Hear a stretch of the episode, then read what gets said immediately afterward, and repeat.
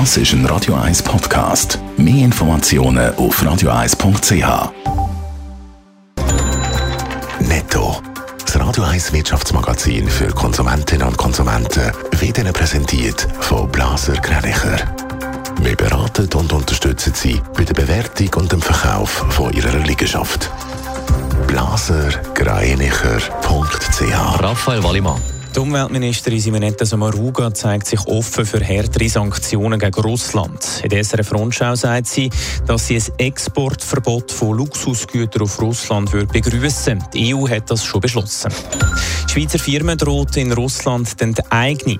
Unternehmen, die sich aus Russland zurückziehen und den Mitarbeitenden keine Beschäftigung anbieten, können nationalisiert werden, sagt ein Russland-Experte in der Handelszeitung. Die Staatsduma plant eine Verordnung, die die Enteignung von ausländischen Firmen unter gewissen Bedingungen erlaubt.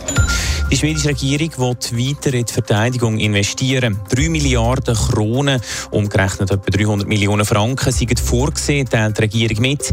Mit dem zusätzlichen Geld soll unter anderem die Ostseeinsel Gotland verstärkt werden. Die US-Notenbank hat gestern zum ersten Mal seit über drei Jahren den Leitzins erhöht. Die Fed hat den Leitzins 0,25 Prozent angehoben. Der Schritt dürfte Auswirkungen auf die ganze Weltwirtschaft haben. Raphael Wallimann, wieso reagiert die US-Notenbank so?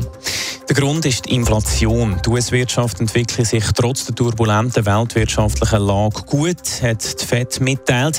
Die Inflation sei mit 8% weit über dem Ziel von 2%. Um eine Überhitzung der Wirtschaft zu verhindern, werde jetzt der Leitzins um ein Viertelprozent erhöht. Mit der Erhöhung der Zinsen soll die Inflation bremst werden.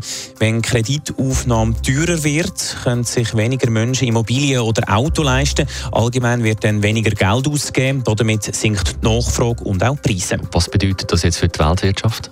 Wenn die FED an ihrem Leitzins umschraubt, hat das eine Signalwirkung auf die ganze Welt, auch wenn es nur ein kleiner Schritt ist. Die Gefahr ist nämlich mit einer zu hohen Inflation, dass die Preise stärker steigen als die Löhne.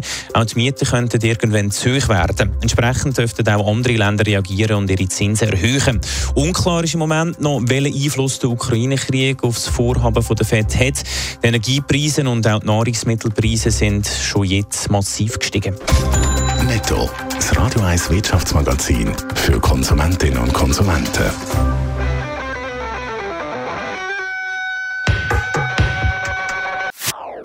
Das ist ein Radio 1 Podcast. Mehr Informationen auf radio1.ch.